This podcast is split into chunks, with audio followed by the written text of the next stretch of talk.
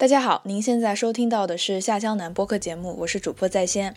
下江南是一档讲述江南区域史，但不仅限于历史的播客节目，欢迎和我们一起回到历史现场，走进江南，读懂江南。呃，现在今天和我在一起录音的是上次来过我们节目的嘉宾小黄豆。Hello，大家好，我又来了。呃，今天我和黄豆在苏州，然后我们一起去逛了好几个园林，所以这期节目就是主要和大家来聊一聊苏州的园林。是的，今天我们去了好几座园子，其实之前我们在苏州上学嘛，但是基本上没有去过什么园林。我觉得主要有几个原因，第一个就是，嗯，当时欣赏能力太低，就只会有时间的时候只会去平江路上吃鸡爪，想不到要去园林。还有一个原因就是外地的同学来的太少了。是的，我我我我记得我上学的时候。就只去过拙政园，还是冬天，就是淡季的时候，因为就是素来听说拙政园，就尤其到旅游旺季的时候，人就是多到就是你走不动路，然后水泄不通嗯什么的，所以我就特地还挑了一个就是淡季，然后人很少、很冷的时候，和呃顾明轩两个人去的拙政园，然后。因为嗯当时是冬天，然后呃很多花儿啊什么都没有开，嗯，就觉得不过人也不是很多，当时觉得就是呃就是留下了一个就是淡淡的园林的印象。嗯，对你说到这个，我觉得之前去园林去的少，还有一个原因就是园林那几个大热门的园林人总是太多了。你记得那个我们五一或者十一这种旅游黄金周的时候，就那个我们学校会招很多园林志愿者嘛，是是的是的，是的然后现在听他们回来就说，对人非常多，非常恐怖。然后你想想，一个园子里面全都是人，就感觉好像失去一些美感。是这样，是所以这样的后来，后来我快毕业的时候去过几个园林，都是小园林，就是呃沧浪亭，还有网师园。就当时对那种拙政园这样的园林还是有一点害怕，就不是很敢去。对你说到这里，我忽然想起来，我去我就是我在上学期间去过的园林，其实不止拙政园一座，就是只去了就嗯拙政园一个就是特别有名的。然后当时网师园已经有夜花园了，然后我记得当时是我姐姐买了那个月花园的票，然后约我两个人一起去，然后所以我是晚上就是去夜游的网师园。然后对于哦园子的印象其实也不是很深刻了，但是它是有很多表演，因为夜游项目的话，它是有很多就是互动的，就是有好像评弹啊，然后还有很多就是包括嗯什么情景剧之类的这种，有一个个的节目，所以当时印象比较深刻的是表演，还有一个就是就是一个非常非常小的园子。可能也不是很有嗯名，我在上学的时候去过，叫浦园。呃，印象中嗯好像是在，呃，在桃花坞附近吧。然后这个园子嗯其实给我留下了挺深刻的印象，因为它。嗯，占地面积不大，非常非常的小，但是里面感觉就是麻雀虽小，五脏俱全，什么都有，然后嗯也有高高低低的亭台楼阁，所以我觉得，嗯，就是在这个小园子里面，印象反而是给我印象很深刻的，觉得就是在里面，而且里面没有人，当时好像只有我们嗯几个在里面，就是、而且也不用收门票，也是一个免费开放的这样一个，呃，也算是就是小景点吧。然后就觉得在里面嗯第一次很深刻的感受到了园林之美，嗯。嗯，哎，你像这样的园林在苏州是不是很多呀？这样比较小的、没有那么出名的园林。呃，对，是这样的。苏州有一个“天堂苏州百园之城”的计划，就是它嗯呃调查访问，然后嗯登记造册，一共苏州有一百零八座园林。所以说百园就是苏州从园林之城到百园之城，它是名副其实的有一百零八座。其实现在来讲，应该是又多了一座，因为最近又就是修复了一座，呃，在沧浪亭对面叫可园，修复了一座就是原址修复。你说，等一下，你你说那个可园是镇怡书院那个可园吧？镇怡书院，对对对对对，它是个就是书院园哦，林，哦我去过，我去过，就在沧嗯浪，哦就在沧浪亭的对面。对对对它就是今年，呃，不是今年，去年十月份，一九年十月份的时候，刚刚获得联合国教科文组织亚太地区的文化遗产保护奖。哦，那个很新，感觉不太一样。说实话，对，因为它是原址复建的，它其实相当于是一个现代的仿古建筑。嗯，和其他的就是历史流传下来的古典园林还是肯定是就是有所不同的。对，所以说到这个百园之城，就是苏州的话，其实就是通过呃，就是摸排式的调查，是就是名副其实的有一百座，就是园林，现在的数量是一百零八座，加上可园一百零九座这样子。对，嗯，你这样说，好像苏州旅游局官方宣传大使，对，欢迎大家来一百零八座。每一座都看一看，都有不同的感受。对 对，话说回来，就是除了像呃四大园、拙政园、网师园、呃留园、狮子林这几座，还还是有很多在苏州，还是有很多很多，嗯，就是不是那么出名，但是也是非常精致，然后非常美的园林可以看的。嗯嗯，你你你想推荐几座吗？呃。推荐的话，其实我就想说，我们今天去的怡园，其实我觉得就是小，对对对，不是那么出名，但是也是那种就是很有味道的小园子。我我我印象就是最深刻的呢，就是我每次去怡园，它就是入口处就有一个呃小茶馆，然后茶馆里面时时刻刻都有苏州的呃老爷老奶奶坐在里面喝茶聊天，而且就是人很多，就是你一进去的话，你。可能第一感受不会觉得这好像是一个景点，然后有很多游客。你第一感受可能会觉得它是一个就是当地市民休闲娱乐的地方，尤其是老爷爷老奶奶就非常的喜爱，因为他们就反 呃反正也是就是可能园林卡啊什么的，然后可能家住的也不远，对他们来说这就是一个就是呃跟老老朋友在一起喝茶聊天的地方。本身苏州人也非常喜欢喝茶，其实，所以说你一进去你就能感受到非常浓郁的就是当地的文化，而。不是说像传统的旅游景点啊，都是嗯都是游客，然后导游拿着大喇叭在那里跟你讲啊这种的，嗯，然后其实怡园也不算小，里面也是就是各个厅堂，嗯错落分布也是很也是很多也很精致这样子。而且苏州园林，你在里面有一种就是很奇妙的感受，就就是可能它占地面积不大，但它会通过一些手法让你觉得弯弯绕绕的，就是总有不尽之意。可能呃，所以我们说就是螺蛳壳里做道场，它的地方不大，但是它会通过一些嗯技巧和手段，让你觉得好像很大，而且很容易在里面迷路，你就觉得好像这里也没有走过，那里也没有走过，就是嗯嗯有一种神奇的，就是把地方给放大了的效果。但是实际上你是在一个很小的地方绕来绕去这样子，对，也是很也是蛮神奇的。我第一次去医院的时候也是觉得就觉得哇，里面感觉好大呀，好多地方呀。然后这边好像就是也没走过，那边也没有走过，这样子也很感觉在里面就是一不小心就迷路了。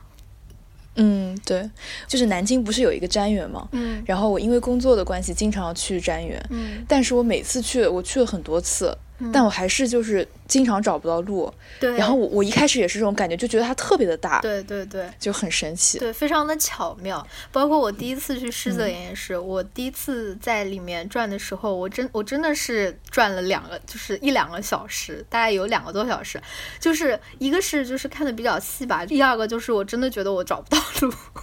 真的觉得，真的觉得这里，哎，走走，这里又有一个院子，走走，那里又有个地方。然后你就是再过两天再走，你会觉得，哎，这个地方我好像都没有来过，就是这种感觉。单单就是狮子林里面那个假山，我第一次绕的时候就绕了半个小时才出来。后来我才知道是有诀窍的，这个诀窍我们还是一会儿再说，对吧？好好的好的，嗯嗯，刚才你说那个小园林，我想到一个我曾经去过的艺圃。嗯，对对对，艺圃也艺圃也很小，是的，然后。我我也特 我特别喜欢那个园林，就是你在去艺圃的过程中，你要穿过很多小街小巷，对对对对对，然后就有很多很市有那种市井气息，发现，而且它有一点跟你刚才说那个怡园也很像，就里面也有很多年纪比较大的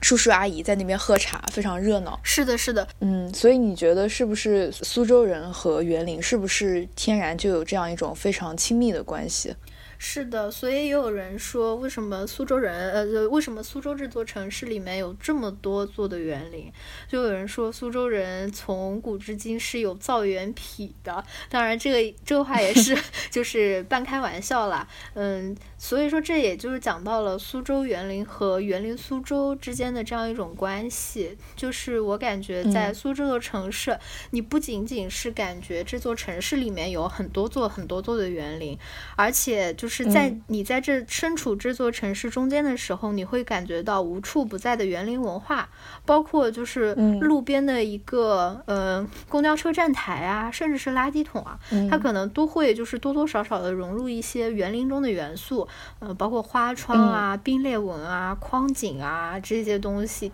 嗯，就是包括就是路边可能在路边摆上一两块石头，然后本身苏州的水又很多，然后像灵顿路啊，很多路都是就是沿水而沿水而而而而筑的，然后 可能就是水边放一两块嗯石头太湖石，然后再就是搭一两座桥，你就会感觉你好像在这这个城市里面，你就像在一座大的园林里面，不会说呃这一呃一个一个的园林像是孤立的景点。但是说你会觉得，即使你不是在这个景点里面，你在就是可能在路上走着，你都能感受到非常浓厚的园林文化的熏陶。嗯，我的感觉是这样。你说到这一点，我觉得不仅是园林，就是整个苏州的老城区这一块儿都有各各种特嗯对，都有特别多的古典的元素。是的，是的，是的，嗯。当然，就是在姑苏区园古典园林是分布的比较多的，但是后来就是有一次，嗯，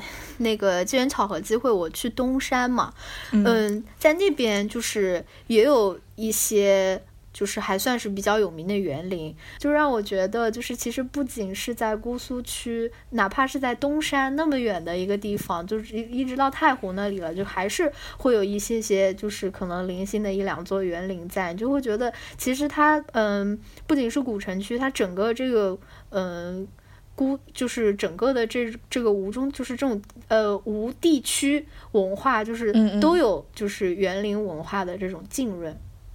你说到这个，我有一个比较好奇的问题，就是我的感觉就是苏州的古典园林比较多的还是在老城区这一块儿。对，是的。就这个区域也是当时古代的时候就比较繁华，相当于市区城区这样的一个地方。对，这是不是跟当时文人的那样一种追求，就是就是在喧闹的城市中有一种。隐居的感觉，那样一种追求有关呢？哦，我觉得你说的是很有道理，确实是这样子的。因为，嗯，姑苏区的话，其实，呃，苏州这座城市，从就是它从它其实它的。建城市的城市史是很很早很早很早的，就是可能是两千多年以前伍子胥的时候，九座水陆城门嘛，不是说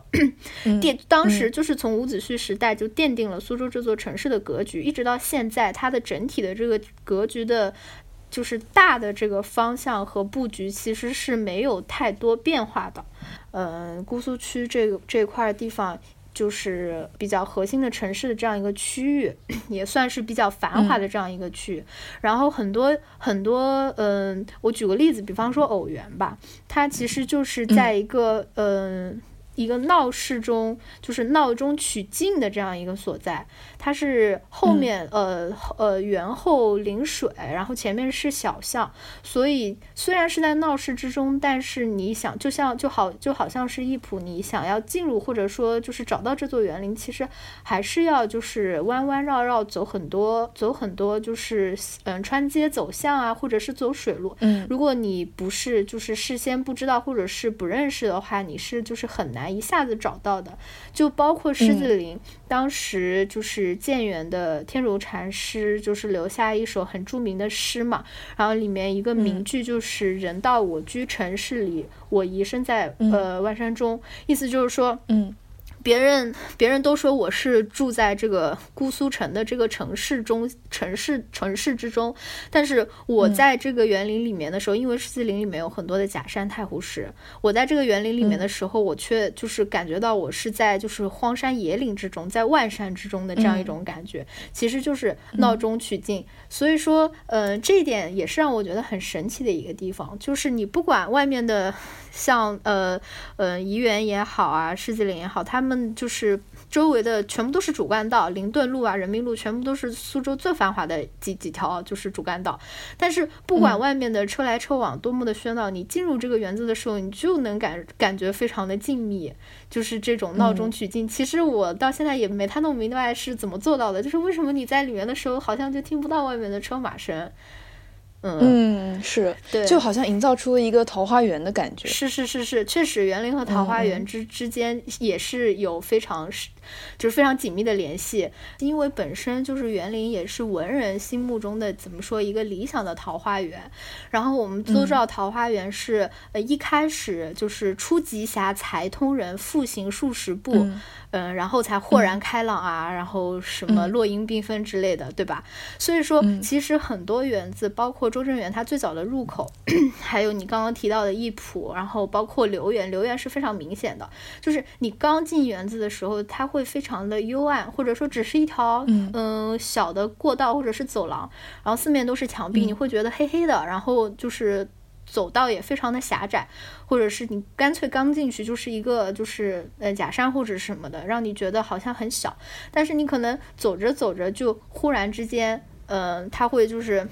让你眼眼前一亮，可能眼前突然出现了一一片一片呃。一片一片水面，或者是一片假山，就会让你有一种豁然开朗的感觉。所以是，对对对，他在就是造园的过程中，他会使用这种欲扬先抑的手法。对你说这个我知道，我之前背过的，就是欲扬先抑的抑还分好几种，什么树抑。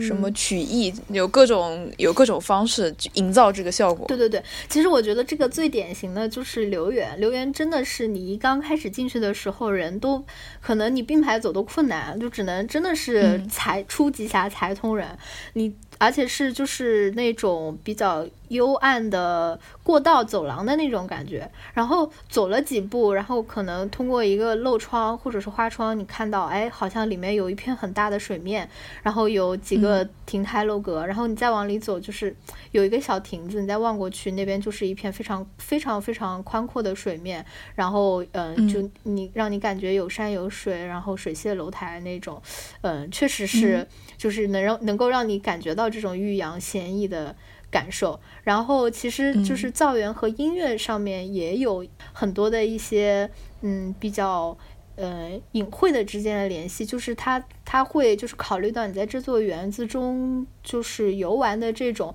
嗯阳啊意啊，然后甚至有一些就是韵律，嗯这个就下去说就比较远了，嗯可能就是这个其实就是在很多就是在造园的时候有很多的细节。嗯，很就是它每不是每一个地方都不是随随便便就是这样把它嗯设计或者说放在那里，它总是有那么一点点小小的心思，就是等待着你去发现。嗯，就是你今天那个不是跟我说我们走的一个走廊的时候，然后那个走廊不是有旁边有一个一个柱子嘛，然后你就说这个柱子的。长度其实是有讲究的，就哦哦，你要不你来说一下？哦，这个其实不是我发现的，是是是是其他人发现，我只是就是就是听说这样子，嗯，但是我觉得很有道理，就是就是一段走廊可能有嗯。曲曲折折六七根这样子，然后每两个柱子和走廊之间构成了一幅画框，然后这幅画框其实，呃，你人在走廊里走，你看就是园林里的风景，但是你如果就是你是身在对面的话，比方说对面的一个就是亭子里，你在那个地方往这个走廊上看的话，你其实，在走廊里走的人是一个被观看的一个对象，然后它那个一。帧，就是一个走廊和嗯柱子构成的一个画面，就像电影的一帧一样。然后这一帧就是有人说他在里面走的时候，发现两个柱子中间你总是走两步到三步。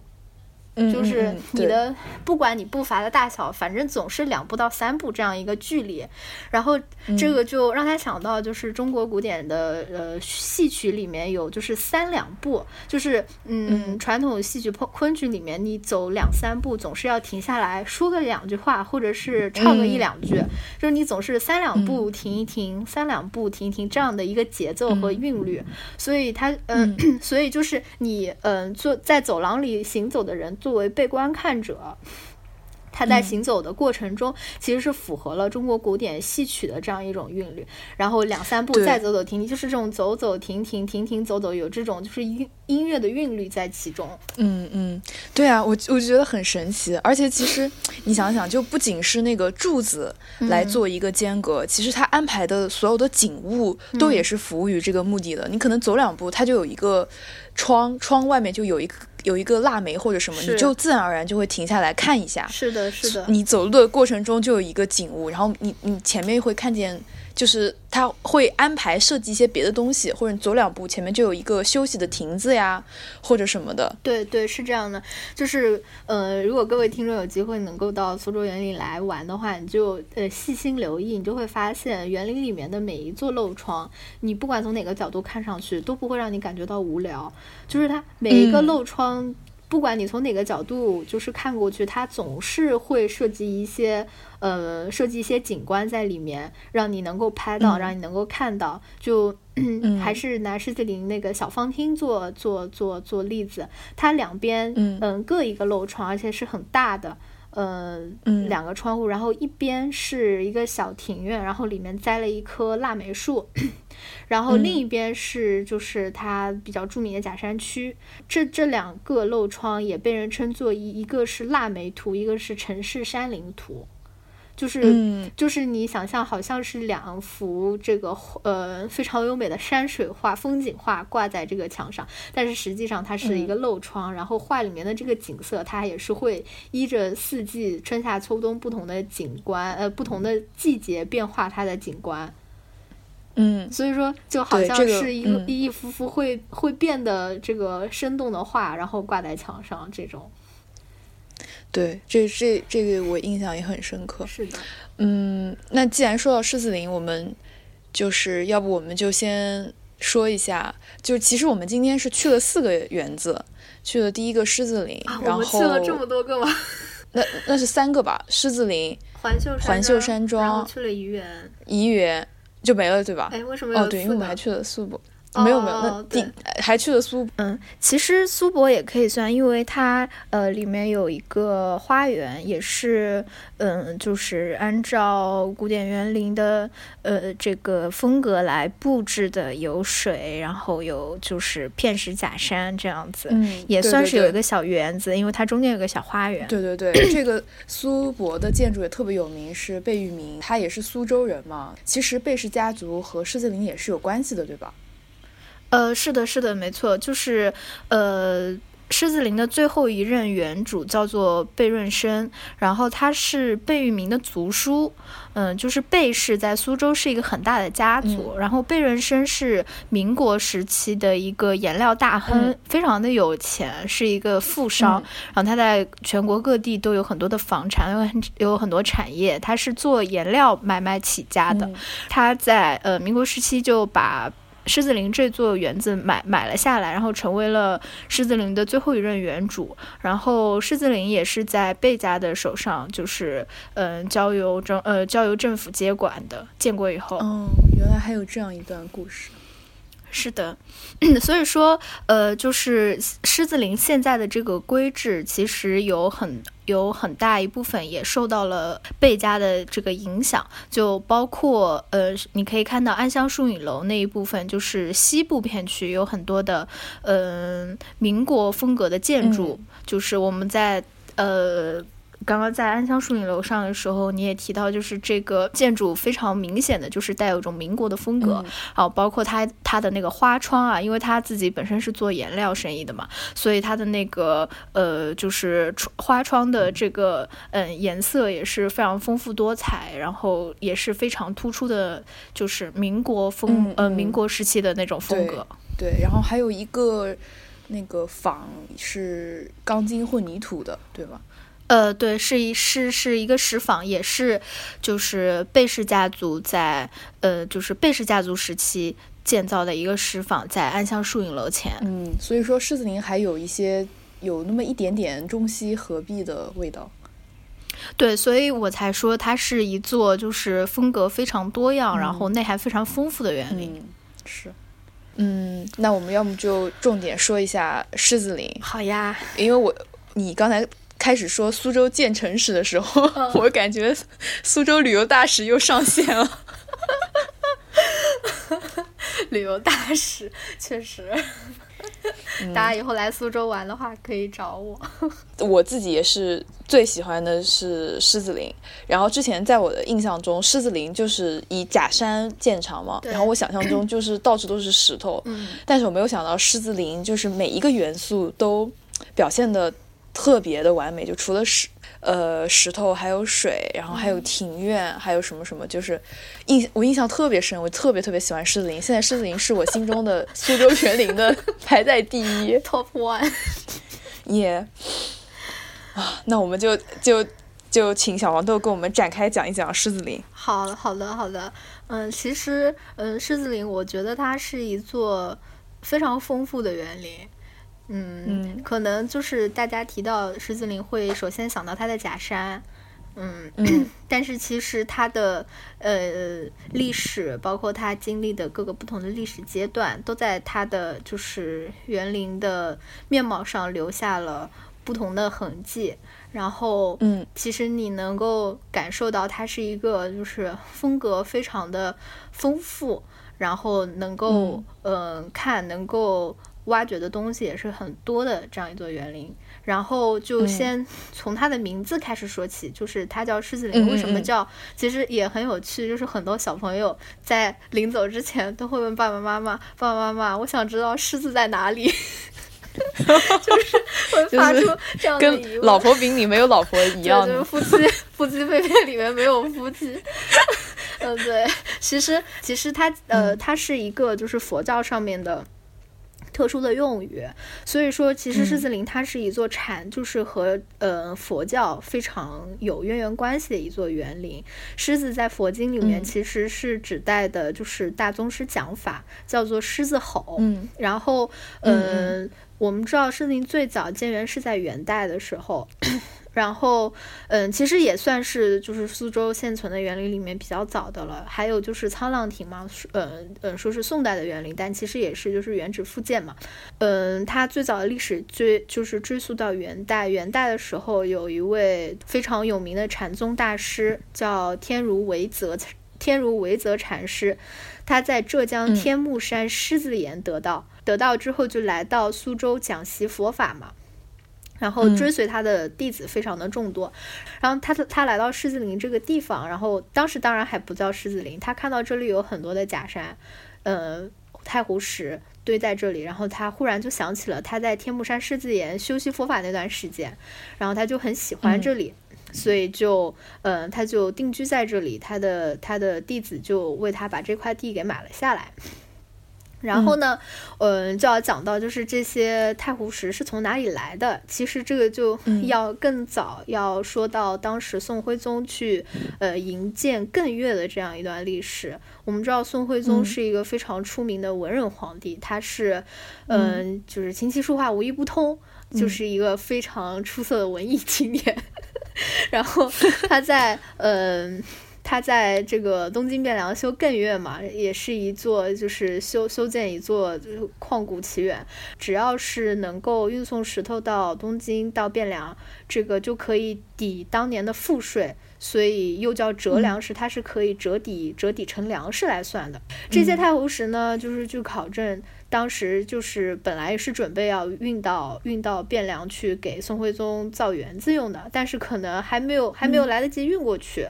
这个北宋就灭亡了。所以说这些石头就被遗弃堆在了这个院子里面。这个院在宋代的时候呢，也是一个贵家别院，就是一个。一个官宦大家他们家的一个别墅，呃，现在来讲就是别墅吧。然后一个院子里面，这些石头就堆在了这个院子里面，也没有很长时间没有人去管。然后直到元末的时候，这个天如维泽禅师来到这里，然后就定居在这里。呃，为为他的这个苏 苏州的粉丝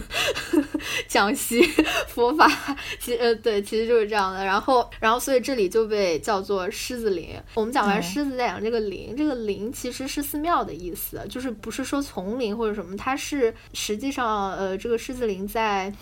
嗯，清代的时候，曾经一度也是有寺庙的，叫做菩提正正宗禅寺。然后后来寺庙被毁了，就是我们今天去看的那个呃小区的那个地方，原来就是寺庙。然后狮子林在那个时候是作为这个寺庙的后花园存在的。所以说，狮子林从元代建元一直到呃明清，它都是和佛教有着千丝万缕联系。就包括我们今天我给你看的那个漏窗，就是一个贝叶窗。嗯，它其实也是佛教里面的一个符号，因为贝叶在当时早期的时候是用于书写佛经的，然后这个贝叶久而久之就成为了佛教的一种象征。然后狮子里面可以看到，嗯，很多就是这种包括呃贝叶的花纹啊、图案啊，还有这个漏窗啊，就是有很多很多嗯这个符号在在在在这座园林中间，你看到它，其实你就知道它是和佛教是有关的。嗯，对。哎，那我想问，像像这样的情况，在苏州园林是有其他例子吗？就原来是佛寺，然后园林是它一个后花园。嗯，据我所知，嗯，西园寺吧。但是西园寺我们现在说之，它就是一个寺庙，因为它寺庙现在还还在。然后西园寺后面也是有一个花园。就是我们心中的园林的概念，应该是。是不是私家园林的概念？就是，对对，呃，比如说，就像我刚才说的瞻园吧，嗯嗯，还有总统府也是这个情况。嗯，他们原来是他们原来是一个政府机关，但是政府机关后面会有一个小花园，然后有的时候这个花园反而会更加有名。嗯，所以是不是园林的，就是主体，嗯，怎么说呢？大部分的园林还是私家园林，就是文人自己营建的，自己。就是一个自己的住所，这样一个地方。是的，其实你提到的这个问题是关于园林的分类，就是从园林的这个嗯所所有的所属的这样一个性质来分的话，其实可以分为私家园林和皇家园林。皇家园林的话，具有代表性，对颐和园啊，这个就是北方很多的避暑山庄啊，这些圆明园就是嗯皇家的这样。是属于皇家园林，然后私家园林呢，就像你刚刚说的，可能更多的是文人官员，他们就是自己就是购得的这样一个地方，然后可能可能会是他们的居所，嗯，营造的这样一座园林，就是以它的性质划分，还能就是有一些就是不同的分类这样子。嗯嗯嗯嗯。嗯，对，OK。嗯，然后你刚才说太湖石，我也很感兴趣。就是我们都知道太湖石是园林造石里面最好的一种石头嘛。对对。那这个太湖石跟老婆饼这个太湖一样吗？不，这个太湖就是真真的太湖，不非老婆非老婆饼之老婆是指太湖石是 乃真太湖。对，就是那它它珍贵在哪里呢？它其实就是从太湖底挖出来的石头。其实我们说，就是造园用的石呃石材可以分为湖石和和土石，一种是一种是山里出产的石头石材，一种是像太湖石。为什么 大家都非常的追捧？就是因为我们讲说太湖石的特点就是受漏透皱。它呃，因为它是因为它是出产在出产出出产自水中，所以它有身身上有很多就是水水流留下的痕迹，包括有很多的孔隙。呃，和孔洞，然后它的整体的造型是一种比较瘦长的一个形状，然后又包呃又由于它的呃在就是水底啊，经过很多年的这样一种水呃水质啊这种就是侵蚀的作用，它身上会有很多就是呃我们说皱，就是有很多的很多的纹理。就是这种是，就是这种，呃，瘦长，然后比较的秀气，然后又有很多的，就是不同的造型和变化。就是我我自己觉得，我自己内心里觉得，它之所以就是 在园林里面有一个非常特殊的地位，就是因为它的这种造型和是呃，包括它的颜色、外形和材质，非常符合文人的审美。嗯，我记得我们在园子里看的那个假山，然后有一个地方你就只给我说，就这就是太湖石和另外一种石头的区别，就它啊对黄石，然后它垒起来的时候，太湖石就是对对对，黄石它是出产出产在安徽，就是我们说就是四大名石嘛，太湖石、黄石、灵璧石，然后英石四种石头，就是呃四种比较就是。比较常用于造园或者是建筑的这样一石材，也是比较优质的石材。然后黄石的话呢，你也看到它的外形特征呢是比较的平整，然后颜色呢呈土黄色。我说我说它就是叠石的时候，黄石是你用黄石做假山比较好开始，因为它非常的平整。最高处你可能会那种造型对，没有什么造型，你也可能觉得堆不出什么新意。但是太湖石呢，由于它的这个形状比较的。嗯，也是，它可能随便你往那里一放就挺好看的，你也不需要动太多的脑筋，就会让你觉得，哎，好像这里也在这里放着也很不错，在那里放着也很不错。但是它起始起手就不是很好堆砌，因为它的形状不规则，所以黄石是好开始难结束，而太湖石呢就是难开始难起手，呃，你收尾的时候很好收。那既然说到太湖石，那我们要不就。介绍一下，就是狮子林比较出名的假山这个部分。对你刚刚说的时候，我也想到，就是狮子林最古老的几座湖石，呃呃，太湖石峰，就是狮子狮子峰，然后寒灰吐月立玉昂霄四座，我当时也给你看的。嗯，然后这这一块区域的话，主要是在卧云市的南边。其实我这样讲很，就是如果你没有亲自到的话，你可能会就不知道卧云市是哪儿。所以说还是很欢迎大家就是亲自来看一看。对，这个区域就是在卧云市的南边。然后，嗯，这个记载的话，可以说是跟随着这个狮子林建园的历史，就就是狮子林建园之初。就很多的文献，包括狮子林图，有很多的那个画作上面，都就是都都都有这个体现，就是狮子峰。当然，也就是我们为什么叫狮子林，就是说，也有人说是因为它里面有一座就是太湖石，非常的像一个一座腾跃而起的狮子，所以说叫狮子林。然后这个这块石头的话呢，它是在卧云石的。呃，卧云石的旁边，呃，然后它是在正中间，然后 这个古籍上面就《狮子林记》啦，它里面记载说是太湖石在中间，然后含灰土月立于昂霄四座峰石分别，嗯，位列前后左右。对，寒灰在东，旭日从东边升起的时候，这个初就是早晨的这个光辉，会从这个寒灰这块石头，它身上有几个就是孔隙，从它这个孔隙里面透透出来，然后就好像这个石头在就是蕴含着初日呃旭日初升的这种光辉，所以这块石头叫做寒灰。然后土月呢，土月因为它的上面有一个，你那天也看到它上面有一个小小的缺口，然后嗯。就有记载说，你在 某某年某月特定的时间，你能看到这个，呃，就是月亮刚刚升起来的时候，就能正好的从这个孔隙中，就是，嗯，是。从正好从这个孔隙里面，就是月亮从这里面升，就是升上来，让你感觉就好像这个月亮是从这个石头的洞里面吐出来的一样，所以叫吐月这块石头，好有诗意啊！对，就是能想到他们就是单单的几座太湖石，他们也能就是 有这么巧妙的构思，它的一个名字也能有这么多的讲究和说法。呃，所以说这几座峰石是呃狮子林可以说目前来讲最为古老的几座太湖石。然后其实狮子林的几个假山区域。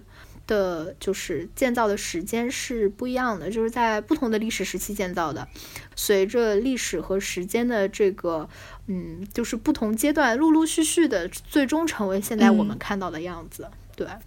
然后有一块区域的那个假山是有很。就是是游客可以钻进去玩的那样，像个迷宫一样。对对对对对，这个就是最大的我们最大的假山的一个区域。就我刚刚讲到，我第一次 在里面转了整整半个小时才出来，后来我才知道，就是这个假山它是有有有有有技巧的。这个假山应该是有九条通道，一共游客是很容易很容易在里面迷路的，就是你一不小心可能就不知道怎么出来了。然后包括它其实实实际上有三层。一起走进去的人，你会发现走了一会儿，一个人在上面，一个人在下面。实际上，它就是你怎么样最快能够从这个假山出来？就是你一进去，第一个第一个就是岔路口，你记好你是左转还是右转的，你就一直左转或者一直右转。你不能一会儿左转一会儿右转，你就会迷路。如果你就一直记着一个方向转的话，你就很快就能走出来。然后据说这是，据说这是就是不忘初心。对对对，不忘初心 就是。你要记住，你最一开始 就是为什么要为什么出发？你最一开始出发的那个目的和你的你的那个初心，就是有这样的一种禅意在里面，好像是，就让你能就走走假山的时候，你不仅觉得哎挺好玩，就钻来钻去的，你可能走完之后你还能思考。嗯，可能这个地方对于很多小朋友会很喜欢，挺好玩的，钻来钻去。对，说的没错。其实就我有个同学。就有一次跟我聊天的时候，他还聊到，就是他可能也是从小在苏州长大，然后聊到狮子林，他就说，我小时候就就很喜欢去钻里面的假山。这就像南京朝天宫门口的滑滑梯。对对对对对对对，也是就是大家的童年记忆。嗯。是，还挺好玩的。对，就是因为我们走的时候是你带我走的，然后就走得很快，我就没有，并没有感受到那个禅意。而且我很快就把诀窍透露给你，我我应该让你自己摸索，然后再摸索完了出来，我再告诉你。那你可能发现我在二层的时候，我就就作弊，然后翻越栏杆，就爬到一层去了。对，确确实确实会有这种情况发生，但是我们还是要提醒，这是不好的，因为很容易，这石头也很滑，尤尤其如果你碰到下雨天，就很容易就滑倒了。我们那天就有一个不太一样的情况，我们那天去的时候有点下雨。嗯，对对对，那那几天是呃对，是的，对。然后虽然我一直很想去呃狮子林，嗯。但是我就觉得到了淡季，就是花都谢了，可能就没有什么好看的。然后 小黄豆就说：“四季有四季，每个季节都有每个季节的美。”是这样然后下雨天，下雨天有一种别样的美，就把我骗过去了。是这样的呀，我真的是这样觉得的。就是说四季都有四季不同的风景，这个就是就是就是真真的是这样的。我就是并不是就作为苏州旅游大使骗大家来玩。嗯，其实它就是四季有四季之景，也是由于呃不同的季节它会有呃不同的植物嘛。然后其实它的这个植物，它种包括它种植的方位都是呃有讲究的。就是其实作为就是园林来讲，其实也有人说是跟风水有关，就是它的春天的景物。春天的植物，呃，像海棠花啊，呃，樱花啊，这些植物会种植在园林的东边。嗯，夏天的植物荷花会种植在园林的南边，秋天的植物包括红枫，包括银杏，它会种植在西边。然后冬天的植物，嗯，像梅花、腊梅这些会种植在北边，就是它会春夏秋冬通过就是嗯东南西北这样一个方向来排序，就是就是在这样一种春夏秋冬不停的流转之中，让你把你就是包围在这样一种景景。观之中，哦，是太讲究了。嗯嗯哦对，还有我有一个印象很深的，就是呃那个狮子林旁边有一个呃一个小的一块地，就是专门用来养植物的。嗯，对，就是你从那个问梅阁旁边的漏窗那边看到的，对吧？对，就是那边就是花房。就是哦，对对，花房，对对对，就是园子里面的大小植物，就比方说梅花，它不是冬天开花嘛，然后其他季节的时候，可能冬天的时候我们要拿到外面展览，就是就是把它移栽到盆里面嘛，然后其他季节的时候，就是嗯，它展览一过，我们会把它拿回花房，然后重新栽到土里面复壮，就是花房里面就是包括就是园林里面的一些各种各样的植物都是在里面培育和栽栽培，嗯。就这个我觉得很神奇，原来园林里面的植物都是就自产的。对，那岂不是每个园林都要有就是专业的懂得嗯植物的这些这些人哦，当然工作人员。嗯嗯，不能说每个吧，像拙政园、留园、狮子林这样比较大的园子是肯定有的。对，像虎丘这样也是也是有自它有自己的盆景园，然后但是应该不是所有的园子都有。自己的花房，因为一些比较小的园林，它可能就是地方也有限吧。嗯嗯，哦，刚才我们讲到天气，就是讲到下雨，我还想到一个，哦，就是我我我朋友跟我说的，他之前有一次来苏州去沧浪亭，然后那天正好下雨。嗯。然后沧浪亭它最有名的不是它有一个复廊吗？就是你可以从园林从头走到尾，不用淋雨，它有一个走廊。嗯嗯嗯。外面下大雨反而特别有诗意那种感觉。是的，是的。嗯，对，所以所以我才会说，其实你不管什么季节，然后不管什么天气，你在园里面都会有就是不同的感受。确实是这样，就是哪怕你是雨天来，你也会觉得就是有另一种嗯雨天的那一种风味和感觉吧。对。嗯，然后包括，嗯，对，像像如果你雨天来，有的时候可能水面上还会有些雾气，然后你走在了这个走廊里面的时候，然后听着那个雨声，然后再看着那个水面上点点的雾气，你就会感觉有一种蓬莱仙境。对，留园不是小蓬莱吗？嗯，狮子林还有什么比较特别的？你想跟我们介绍一下？对我刚刚是从就是建园之初，就是元代的时候，它是一座禅意的园林。然后我还是就是从它的这个呃历史开始讲吧。然后然后元代的时候，呃明代的时候，这里就是建了我刚刚说的菩提正中禅寺。但是后来寺庙也嗯就是渐渐的荒荒废了。到了清代的时候呢，这这座园林就变成了一座呃私家园。园林，然后这个园主呢是清代的时候有一个状元叫黄轩，嗯，这就要说到就是一段非常奇妙的呃因缘际会吧。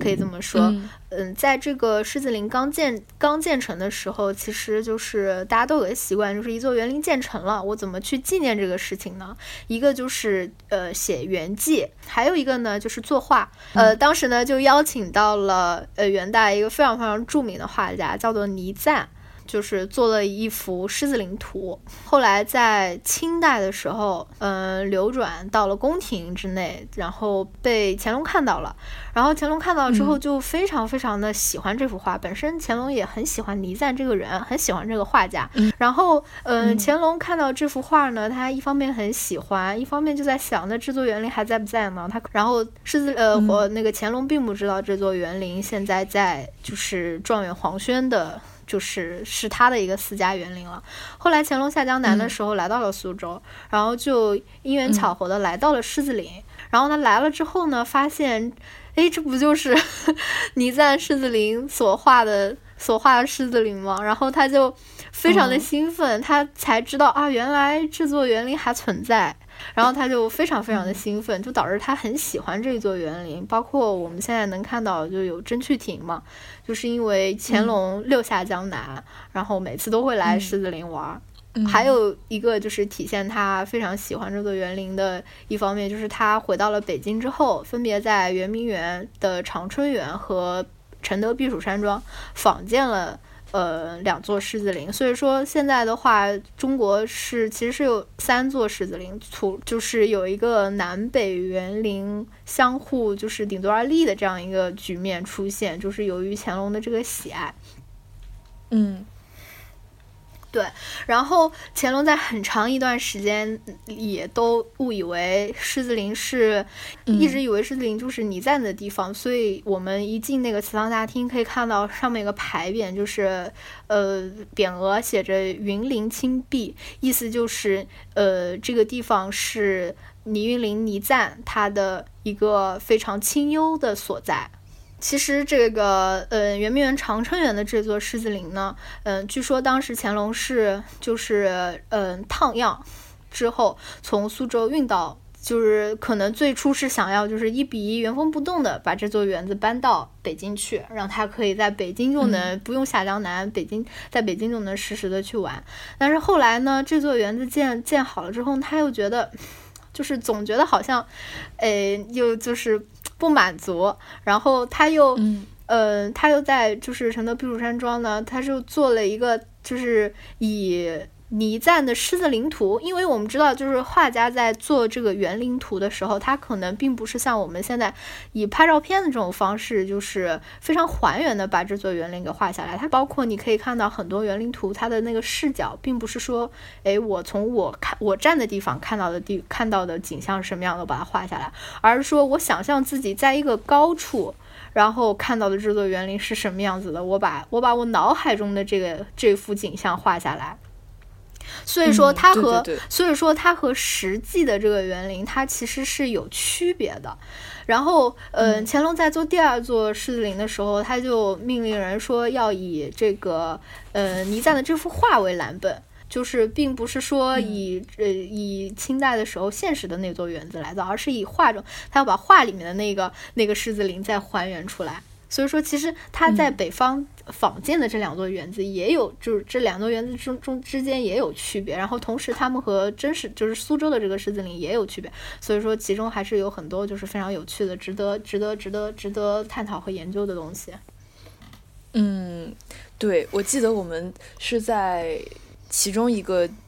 建筑里面，就是有讲这一段故事，然后还还有那个那个画。的呃对，然后那个历史陈列馆里面有一幅，也有一幅那个狮子林图，对。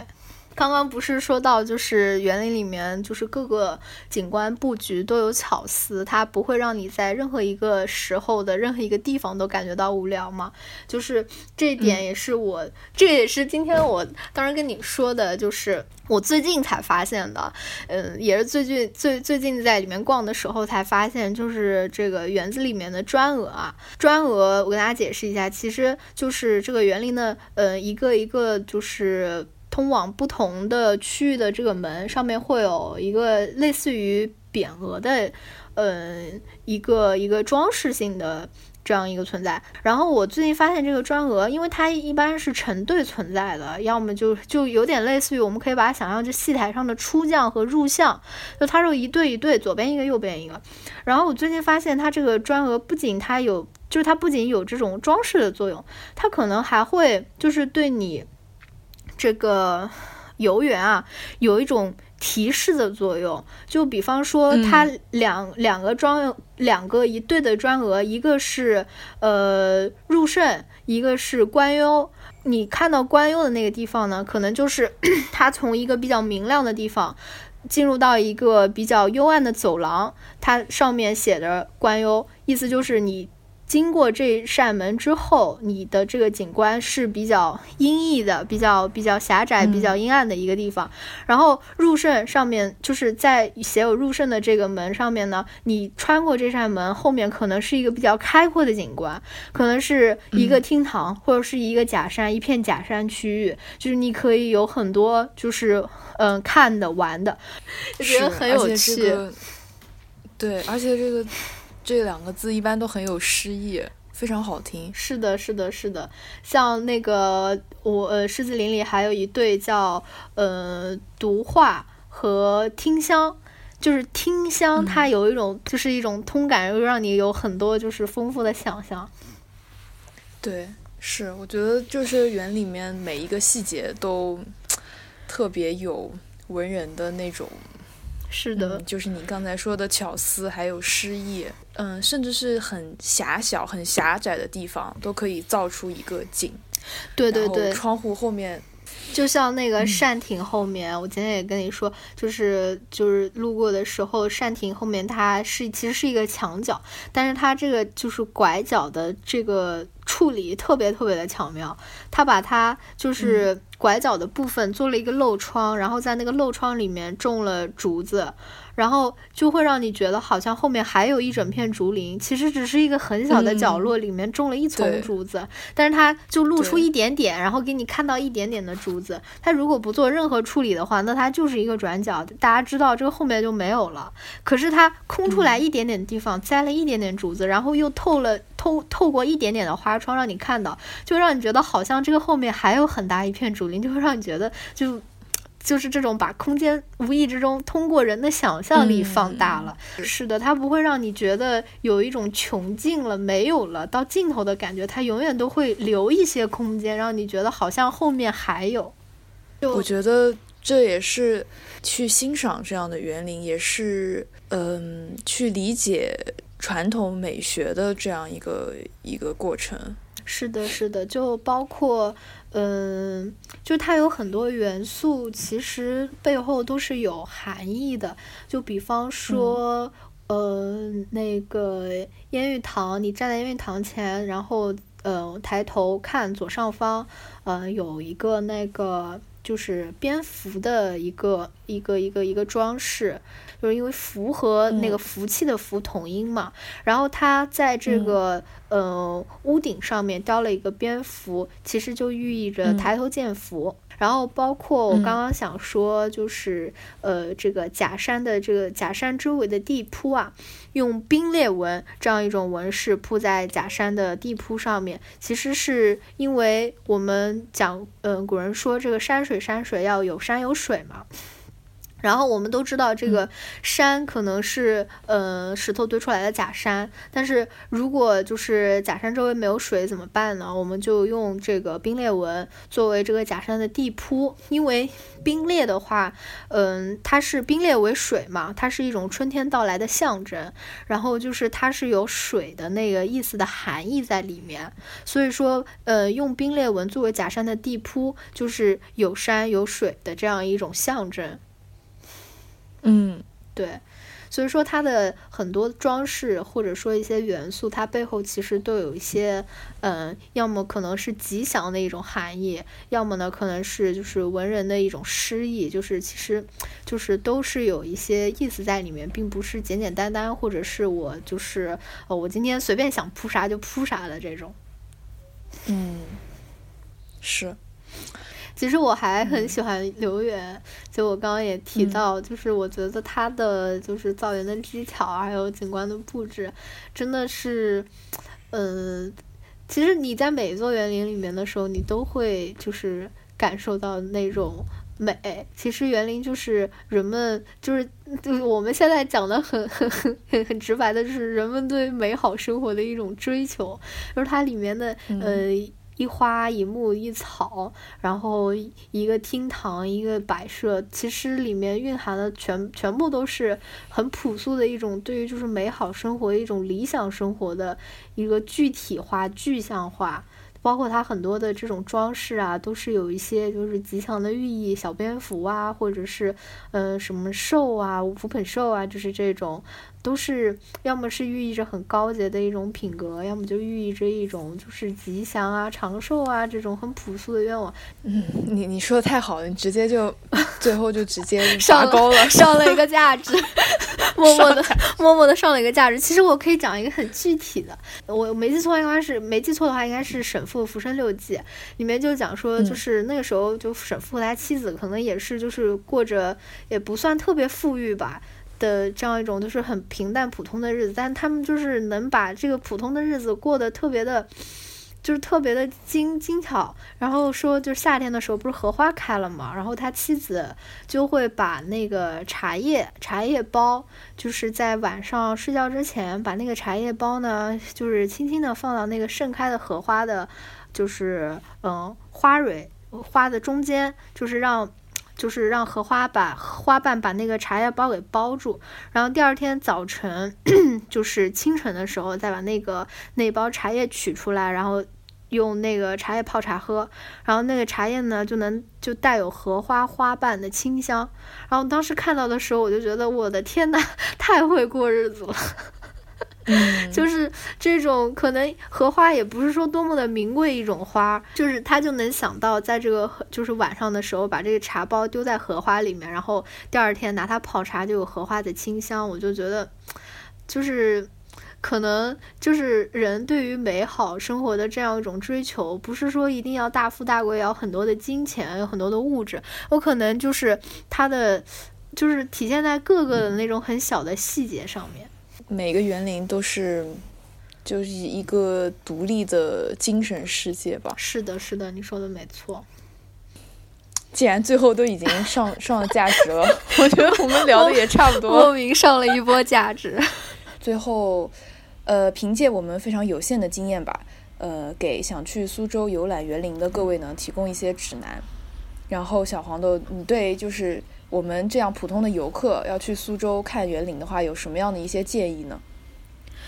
嗯，其实我想了想，也呃，就是如果你要来就是园林游玩的话，相比你去其他很多景区来讲，就是要做的准备工作，呃，并不是很多。其实最重要的就是你带着一颗就是抱着一颗欣赏美的心情来，是最重要的。然后呢，嗯，有一个我想到，就是因为呃，园林大大部分都有就是假山，然后有的也是可以进入游玩的，就是可能大家要穿一些。些就是嗯比较方便行走的，就是平底的鞋子或者是运动鞋，嗯，然后呢就是呃这个苏州的几座比较有名的园子呢，其实都集中在这个古城区或者是就是周围的呃一些地方，就是靠挨的挨的也是比较近，所以还是比较推荐大家是乘坐公共交通来游玩，因为毕竟室内交通其实是很拥堵的，就是。很容易就堵在半路上，就比方说从狮子林到偶园，你步行就只要十分钟的距离，但是它中间全部都是小巷子，你开车的话可能就完全没有办法走，或者是要绕很远的路，所以说还是比较推荐公共交通或者是呃自行车，因为苏州市内的话也是有公共自行车可以租，你直接用支付宝扫就行了。然后呢，就是这个苏州市的这个呃公交系统有一个叫好行，就是苏州好行，它的整个路线都是。是，就是以旅游景区来规划的，就是可能山塘啊，然后平江路啊，然后中正园、狮子林、偶园这样，就是一条线下来的，你就可以乘坐这个苏州好行这个旅游公交，然后一站式的可以把几个比较值得逛的景点就是一起逛下来。嗯，对，嗯，太好了。呃，如果你可能只有一天的时间，一天到两天的时间，就可能还是比较建议去，呃，比较有代表性的园林，拙政园啊、留园啊、狮子林啊这些。好的，那你觉得有没有就是你自己最喜欢的季节呢？哪一个季节最好？或者说，呃，游客什么时候人比较少？就。哦，其实季节的话，嗯，就我自己来的自己来说的话，春夏秋冬真的是都有非常能戳到我的点。然后，如果是最推荐的话，其实我很推荐大家在十一过后的这一段时间，因为呃，秋天怎么说是一个就是色彩呃相对来说非常丰富的一个季节，就是既有红枫，然后又有银杏，然后呃一些就是常绿的树木也是。非常的就是嗯茂茂盛吧，所以说就是秋天是嗯园林里面相对来说我觉得很美的一个季节。然后在十一过后呢，就是又正好是高峰刚过，然后这个时候园里面人可能相对来说比较的少，没有那么多。所以大家如果在十一之后，就是十月份一直到十一月初这一段时间，嗯，如果能有空或者是能请到假的话，来这边。玩一玩，看一看，其实是很好的。尤其是十一月初的时候，这个银杏黄了，嗯，也是就是非常非常的美。嗯 嗯嗯，好的，嗯，小黄豆的建议都特别实用。然后 最后就是感谢嘉宾黄豆金牌导游级别的讲解。没有没有没有，园林大使。呃，没有没有，希望能对大家有一点点帮助。好的，嗯，期待下一次再一起去苏州。好的，感谢收听，我们下期再见。大家再见，拜拜。